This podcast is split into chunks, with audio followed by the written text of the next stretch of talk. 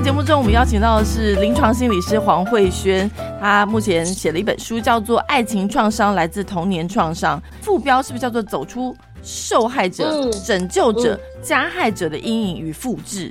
这个其实很著名的心理学理论有的角色，这不是我独创的，这个几乎在很多很多心理师或很多人际关系在讨论的时候会讨论到这些名词。嗯，然后我只是把这些这个名词用来去谈。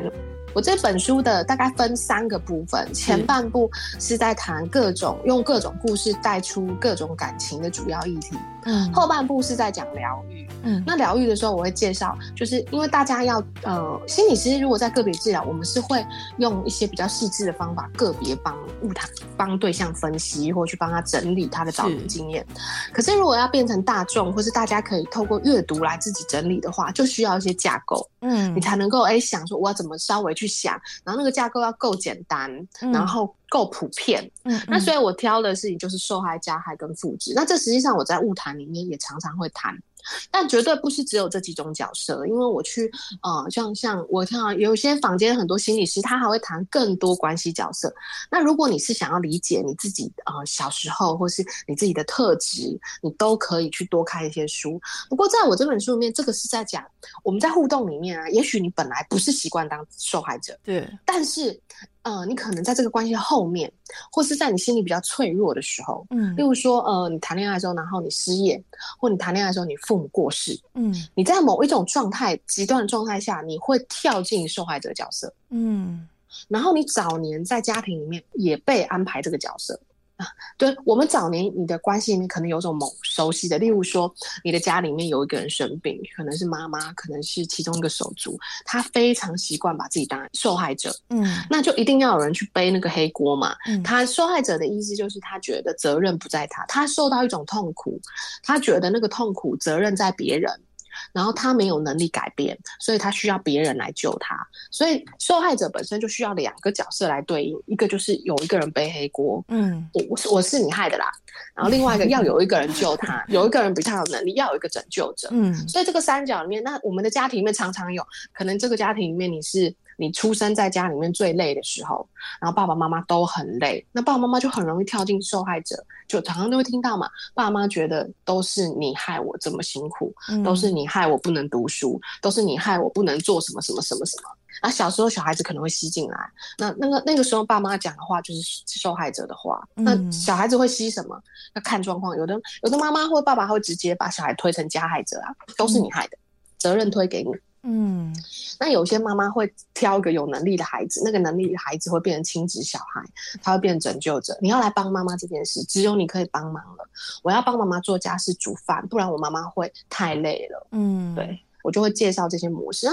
你小时候有这个模式，或某一个关键阶段有一个长期这样子，等到你长大之后，你也许不会在每一个关系都很活跃，就你可能不会在每一个关系都想当拯救者，可是很多关系你都习惯当拯救者。如果你小时候就很习惯。那在爱情里面呢，在恶化的时候，当你没有安全感的时候，那个拯救者模式会出来的很强烈。因为你面对不安跟困境的时候，你当初学会的方法是这样：当你妈妈越脆弱，当你整个家庭很低氛围的时候，妈妈安排给你的角色是拯救，嗯，然后你也接了这个角色。啊，另外一个小孩接的角色是加害者，那那个小孩就逃家了，哦，对吗？因为因为你是坏人嘛，你是整个家都弄那么糟，妈妈都这么累了，你还要那么坏。他那个加害者在家里是不会好过，那他就背着这个责任走嘛，他就就他就跑了，那这样他的加害者罪名就构成了嘛，对不对？然后留在家里那个就是拯救者啊，那他这一辈子都要拯救。对，那所以他长大以后，他可能会学到很多知识，在很多关系只要没有那么亲近跟没有那么不安，他都不会激发出来。可是可能一段感情走到后面，男朋友开始挑剔他的时候，他的拯救者情节就出来，或是她男朋友遇到挫折、忧郁了、失业了。然后他的拯救者情节就出来的很厉害。嗯，你完全没有注意到的这些细节，比如我是一个妈妈，我在看这本书的时候，有时候会低冷，还是觉得会有些做法会伤害到小孩。比如说，没关系，没关系，我都怎么告诉我自己，你知道吗？嗯，怎么？就是当然是开玩笑。我想啊，没关系，没有妈妈自己都有找心理师，那我努力的做给你。那假设你真的妈妈还是做不好的话，你长大自己再去找自己的心理师就好了。那心理师呢，就像家庭医生的概念嘛，我不能保证我小孩永远不永远不感冒啊。那有很多我我有我的特性，那我尽量做一个够好的妈妈。但如果你长大，或是小孩子有他很鲜明的自己的个性，那你长大你有心理困难不想找我，那你就只好找自己的心理师，那就这样喽。很可爱的妈妈，对，所以其实爱情上遇到一些困扰的时候，其实我们会跟朋友讲，可是说真的，讲一遍讲两遍。人家就真的已经觉得没有时间，或者不想再听了。但是爱情就是受到伤害的这时候，那种心里的痛苦，或者是那种关系中那种抑郁的感觉，会让人觉得非常非常难受。呃，甚至有一首歌叫呃，连呼吸都会痛的那种感觉，那真的是失恋的一种伤。当我们遇到这种状况的时候，我们该如何寻求解决的方式？这里面其实牵涉到忧郁症哦，这有一点点差别。因为我是临床心理师，临床心理师我们的工作其实有一个部分是配合精身心科医师，嗯，所以我们会了解一些药理。所以像失恋、丧亲，在心理压力里面，那个丧偶，嗯，跟失去父母，这些都是压力的最 top 前一百名里面最前面。嗯，然后失恋也是很伤心的，嗯，那这种他绝对会有忧郁状。状态就是你可能会想哭，你会吃不下，吃太多吃太少，睡太多睡太少，只要跟你原本的不一样，体重变得太重或变得太轻，这全部都是忧郁症状。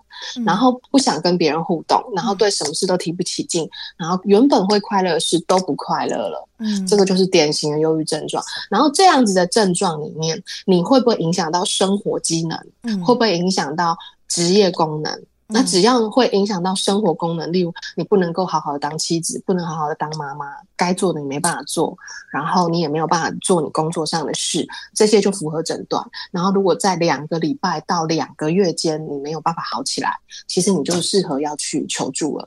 你就要用专业求助，在在此之间，你可以用各种，包含有的人有自己的信仰，有的人有自己的朋友圈，然后你有自己原本舒压的管道，在这个中间过程，你都可以用这个。但是如果已经影响到你的功能，然后两个礼拜到两个月间都那么严重，你可能就可以寻求像医疗的部分，就是看心理师吗？心理师或者是药物治疗，因为如果忧郁症要到达两个月，表示你身体的一些神经传导物质已经低到一个程度。嗯，那个时候，像我们血清胺降到很低的时候，我们本身大脑就会被影响，我们就会只想到负面的，而且重复想一些解决不了的事情。嗯，你本来不是这样的人，是因为血清胺的浓度降低，你的大脑运作是不一样的，你会很难想起正向的事情。所以有时候我们陷到身体，我们尽量不要让身体陷到这种负向循环。嗯，也就是你大概要做一些事情，让你的血清胺不能掉到那么低。但你不信如果掉到这么低的时候，很多时候其实药物会快很多。嗯，所以心理治疗有的时候会搭配药物治疗。如果你已经掉到重郁症的时候，那种状况你几乎无法思考，你的大脑思考逻辑那个部分整个动不了，所以那个时候物谈没有效，你没有办法谈呐。有的人重郁症的时候根本没办法讲话。嗯，所以你根本就没有办法谈，所以药物治疗跟心理治疗其实有些时候它是需要搭配在一起的。不过有一些人他很能接受药物治疗，有些人不能，所以那就要看。如果你可以接受，你就会去房间的身心科医生，他通常有药物治疗，也会可以安排心理师给你。嗯，那如果你完全不想要被贴上标签，或是完全不想要接受药物治疗，那你就要早点趁你能讲话的时候去找那种 心理咨商所跟心理治疗所。那个是心理咨商师跟心理治疗师开的，我们是不开药的。我们在法规上我们是不能开药，我们做的事情就是用各种治疗法帮忙你。所以你要趁你能讲话、能动的时候赶快去，不然的话，等到你都不想讲话，你根本就没办法用这种方法啦。真的，我觉得爱情这件事情，大家都是在跌跌撞撞中学习，然后从别人的经验，或从连续剧，或从书里面去学习。有些是呃是对的，有些是一些很奇怪的一些，好像是对，但是其实不对的一些爱情的一些想法。其实失恋它之后的面相，像刚刚心理师提到的这一部分，它有可能会引起忧郁，或者是你刚开始觉得不舒服，可能你找朋友抱怨，而朋友弄到很烦的时候，对，其实心理师是一个他不会对你很烦。心理师不会这样吧？心理师会耐心，心理师不会。对，而且我觉得从刚刚节目到现在，你会发觉比如说，我们提出一个问题，心理师他会帮你考虑到的面向真的是非常多，有些是你没有想到的面向，你会发觉哦，原来是这样。当然，又回到我们这本书，爱情创伤来自童年创伤，很多的创伤是其实你自己不知道，而心理师他可能会跟你分析出来这些原因。那我们刚刚提到说，呃，如果在我们去找心理师之前，我们是不是还有一个步骤，我们可以自我疗愈呢？嗯嗯。所以，像我这本书后半部，它中间就我就有谈到，先做自我的疗愈，包含对你自己的自我了解，怎么排除自己的一些偏见，然后还有练习说话跟不说话。嗯，这个事情好像很简单，其实练习不说话就是打破你原本的习惯。就像假设我们听到人家求助。因为我像假设你陷入一个拯救者情节，你发现，哎，你从小到大拯救者情节很强，那就表示当对方求助的时候，当对方说他没有能力的时候，你都好想展现你有能力哦，或者是当你觉得关系岌岌可危的时候，你就很想要付出更多，这是你的习惯。你觉得不安全的时候，你就习惯丢更多。所以，当这边练习不说话的意思，就是打破你的习惯，不要讲话，先想一想，啊，想什么呢？假设他说：“哦，我好辛苦哦，你怎么都不煮饭给我吃？我回家都很饿哦。”那你就很想、很想、很想讲话。呃，以前他可能会讲说：“好，我马上煮。”那这时候你要怎么会这样子？你怎么会这么累、这么辛苦呢？马上马上赶快就对不对？你拯救者就很想这样，但是你可能停下来想一想，嗯，停下来想什么呢？想说他煮饭干嘛不自己去吃？他怎么把自己弄成这么可怜？哎，像他们不会有这种想法吧？如果是这种拯救者的人，很难会这么想。就是因为你有一个模式，你原本有一个习性，也就是你的思考有一个盲点啊。对，当你被受害者求救的时候，你你会完全相信他。嗯，可是实际上你们关系是平等的，受害者会落在受害者有他自己的责任。那可怜之人必有可恨之处，就他搞得自己肚子没饭吃，是他的问题，好吗？在你要不要帮忙之前，也许应该先弄懂他怎么了。对，刚刚心理师讲到练习说话跟练习不说话，这如果我们光看字的表面，就会觉得哎，什么意思？原来就是当你遇到同样状况，一直累积的一个模式，造成你们彼此关系的一个出现的一个状况。其实这时候应该停下来想一下，对，就是让我想一想，因为你已经习惯性去反射去做那些事情。那你在遇到这样的同样状况，对方对你其实是不合理的要求的时候，你要停下来，沉默，一时想不出什么话，不然而且你的沉默会让对方想。嗯，对方很习惯，你就会接。那突然你就不接了，那他就会想，哎，他为什么不接？有可能他就会反省哦。我跟你讲，对你真的想不出说要想要说什么的，说等一下我去上个厕所，这样也可以吗？也可以，就怎么也可以，就打断你原本的习惯就可以。嗯，刚刚是说练习不说话，是另外一个部分叫做练习说话。所以这个顺序会是先练习不说话，哦，把原本的习惯打断，嗯，然后中间有些历程是你得先自我了解，嗯，比如说你有一个惯性去讲拯救者该说的话，可是停下来之后你要去想你要什么，跟这个关系现在是什么样，像我们刚刚停下来嘛，那个对方为什么会弄到自己肚子饿？那他为什么总是要你去做饭？你先想清楚。还有，你想不想这个时候去做饭？你想不想要你们的关系？你被依赖这个部分，这都是自我观察。还有观察对方为什么总是肚子饿，这是一个很重要的观察。他他为什么会掉到受害者？他在跟你讲什么？那等你观察好了之后，你再开始练习说话。这边的练习说话就是不用旧的方法说话，用新的方法说话。在书里面其实是一步一步的，像我刚刚讲那个自我观察，你可能先观察你在这个对话里你要什么。也许你想要被依赖，你可能就会讲一些，例如说，是不是你需要都需要我做晚餐？嗯，那比起你这样突然的回来，然后要我什么都没准备的话，给你晚餐，我很有压力。那是不是我们可以讲好，你哪几天可能会加班，你早一点告诉我。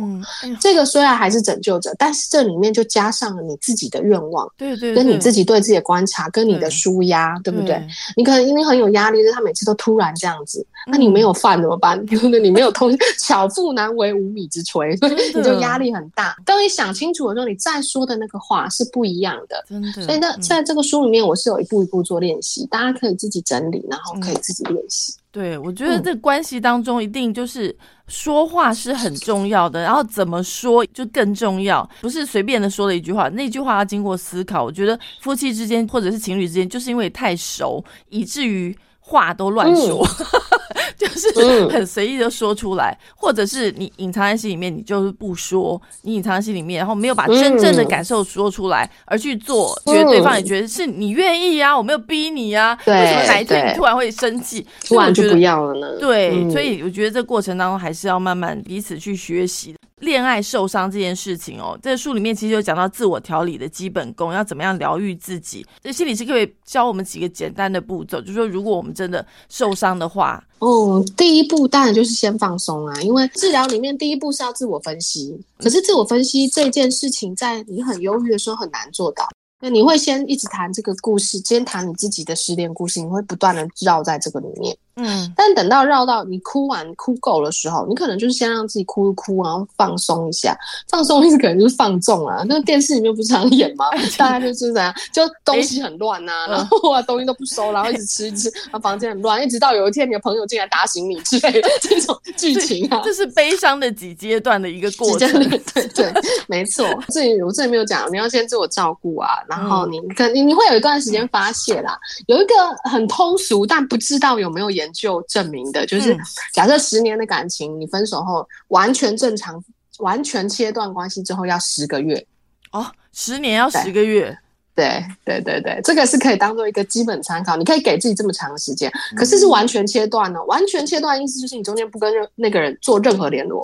很多人不是完全切断，我觉得这个算就不准，因为你如果还抱着希望，或是你还还纠缠不清，你没有真正在疗伤。嗯，但真正疗伤之后，大概交往一年就是需要一个月。我觉得这个中间的痛苦，大概就失恋的人最了解。我个人觉得啦，就是如果只是找朋友抱怨，其实只是一个发泄，但是最重要的还是要面对自己内心当中你的问题跟你的伤到底是在哪里。爱情创伤来自童年创伤，我相信也很多家长会关心这个议题。心理师有没有什么要提醒家长的？说这在家庭关系中，是不是有什么样的部分可能会影响小孩的成长跟心理状况？是不是也是要稍微注意一下？我可能就分享我对我自己小孩的好了。嗯，小我的小孩非常小，所以大家不能想的很大。我小孩大概一个三岁，一个六岁。因为所有的爱情这种议题，它跟不安都很有关。亲子关系的品质其实就是他未来亲密关系的品质。嗯，所以不管你有没有很多客观因素，你可能没有办法陪的很多，或是你可能有你自己的限制，例如说你很容易生气啦，或你比较理性啦，你 social skill 很好，或 social skill 不好啊，我们都有自己的特质。嗯，可是我想尽量做到，可能大家尽量做到，就是说，哎，在亲子关系里面。呃，在一个程度维持他的安全感，嗯，因为所有的议题都跟安全感有关。对，当孩子的能力不够好，但是不安全感太强的时候，他们就会演变出各种扭曲的防卫。嗯，所以那那几种故事里面都是扭曲的防卫。可是如果我们可以让他在一个有一个限度里面是有安全感的。例如说，我有很多事情，我父母是会基本上站在我这边，或是我父母是会听我说完的。这种很基本的安全感的话，我觉得孩子就不容易因为太过不安，然后自己的能力又无法处理，然后发展出很多扭曲的方式。嗯，这是家长可以做的。然后另外都会特别帮我小孩培养，就是那个心情不好的时候，他们要怎么帮助自己。大人也很想知道。在这个的确实是我从大人的物谈里面深深觉得，小从小就要培养。嗯，所以其实比起输，我的小孩在经历一些输赢，或是经历他很生气或很难过的时候，我其实都会特别的，就是像提醒他们说，哎，他可以用什么方法做一些自己快乐的事情去抒发，躲起来吗？躲起来做什么心情才会好？但是他们会有自己的特质，像我有个小孩非常喜欢听故事，然后他就是他很生气吵架的时候，或觉得自己今天很衰的时候，他就会躲起来听故事。然后他告诉我一下，我就让他躲起来听故事。小孩很多很多时候就是投入自己喜欢的东西，大人。我觉得大人没有这个能力，很多时候就是小时候扭曲了。因为我们在过程，我们在成长过程里面会丢掉很多快乐，嗯嗯嗯，丢掉很多兴趣，嗯。但是那些东西在长大以后保护你是很有用的。因为有的人他就像听故事嘛，然后或者是就像玩玩具，小朋友最基本的一定都会是在他不舒服的时候，他就想去玩，嗯，他就借由玩，那个玩里面有很多发泄哦，他们就会有很多。游戏本身就是一种疗愈。那长大人其实会游戏，可是我们可能会变。成另一种形式，例如有的人他追剧是一种比较平板的游戏，你就可以想象小朋友你只给他三 D，就是大人的追剧跟看电视这种概念。嗯嗯。但有的还有的人会集邮啊，有的人会做模型啊，有的人会做木工啊，有的人会去什么芳香疗愈啊，什么就是。大人的那些玩意儿，就是那些没有完全有目的性的，那全部都是游戏的升华。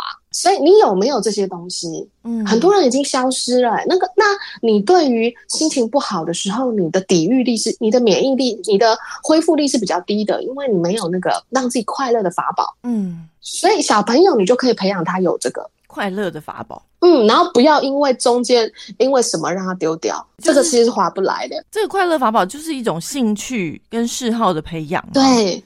兴趣嗜好，然后孩子会非常专心，不用你逼，非常专心做那个事情，就是你得保留的事情。嗯，嗯，因为那就是心流。通常都是家长帮他们培养的兴趣嗜好，还是要从他们嗯，好像他们其实还不懂什么叫兴趣嗜好的时候，感觉到他们好像喜欢什么，而去推他们一把呢？嗯，这这两种都会有。小朋友本身就会有能力，像如果你只是把他丢到公园，他们就会玩叶子，就会玩石头啊。哦，是是我们说不要捡回去好不好？不要再捡垃圾，是我们。但其实小孩子本身就有能力，从各种东西里面，只要你不大力的阻止，只要你不教扭曲的观念。他们本身自由的时候，他们就会投入各种东西。那当然，你有心的去培养也可以。嗯，这个部分比较容易造成，就是比如小孩，比如说叫小孩弹钢琴，所以以后呢，你可以从钢琴当中舒压。可是小孩完全不会这么想，他们就觉得说弹钢琴好烦。这我觉得家长的一个 困境，那就一定是我们造成的。通常就像周杰伦，他长大之后，他其实感谢妈妈当年逼他，感谢他妈妈当年就让他一定要好好学下去，不然他说其实他也会放弃。对，所以 通常这种，我觉得这种对家长很大的困扰，因为觉得到底要坚持，你赶快给我去谈，我要坚持去学，我觉得这又是一门学问。但钢琴音乐对周杰伦而言是事业了，对不对？对，因为后来他其实变成他的事业，对，所以有一些部分他确实要努力。但我们如果在谈的是呃情绪的部分的话，就是你生命中一定有一块东西是它是没有压力的，嗯，它是你自发愿意投入，而且可以让你清静下来，让你有能量的。那当然，其他快对有些人而言，音乐会变成抒发；对有些人而言，音乐会变成职业。嗯，那职业或是专长，它是需要压力的。嗯，可是这个其实应该小孩来决定，而不是你啊。周杰伦一定有某些天分，然后妈妈觉得要逼呗。真的，有时候你的小孩感觉好像也是没有办法。对，就是如果真的是看到天分的话，我觉得需要家长再帮忙一把。对，那你 就想，那你他音乐已经变成这孩子的那个是是他的谋生工具，他有压力，那你还是孩子还有别的抒发。周杰伦就有别，他就不能用钢琴去抒发压力，因为钢琴是他谋生工具了没？如果今天小孩打电动很有天分，我们该怎么样对他一把？天哪，这好困扰。这这个某程度陷入电动的时候。嗯，陷入电动的时候去表，他其他东西很少，就偏科啦。嗯，就是即使兴趣，你都发现他偏科。其实会喜欢打电动的孩子，他的视动、嗯，视觉跟手动能力是好的，他电动才打得好。有些小孩子视动能力很差，他就他就只会追剧，他会看电视，他不会打电动，因为他视动能力很差，他会死，他打游戏都会死。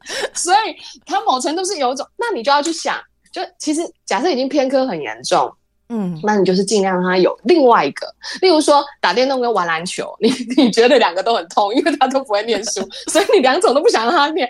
然后打呃打完篮球还会那个跟别人跑了，所以妈妈就更不想让他出门。其实你的抉择会是，如果你不要让他选这种，你就让他另外一种嘛。嗯，啊不爱念书，其实就已经不爱了。两种，念书是情绪不好的，那念书是生存的，那舒压总要有一块。所以你在舒压规划那个时间里面，如果不要让它变动，你就要有一个更好玩的。对，我觉得对孩子而言更重要的。心理师，我觉得刚刚分析的真的是，尤其像我们在看这个奥运，很多选手他们其实都有自己的舒压方式，在那么高压的状况之下，对，这样心理师讲到，在从小培养一个嗜好，然后也许当他在成年之后，他遇到一些困难或是一些逆境，他可以借由这些嗜好去放空或者就是舒压。就有一个游泳选手，他会一个男生，他在旁边打毛线，打毛线很舒压。对，对我觉得这就是一个方式。今天在节目中呢，我们邀请到的是黄慧轩临床心理师，跟我们分享她的新书《爱情创伤来自童年创伤》。慧轩心理师最后有没有想要再跟我们分享，总结一下这本书？对，就如果说呢，你想你对你自己的呃。爱情啊，或对别人的爱情很有兴趣，你可以来看一看。然后有一些方法，就像阅读治疗啦，我本来就是想要以读书治疗的方法来写这本书，嗯，所以你你还蛮喜欢看书，然后你觉得看书通常可以帮你自己做练习，那你就蛮适合你的，你可以来看一看。嗯，谢谢，好，谢谢凉凉，拜拜，好，拜拜。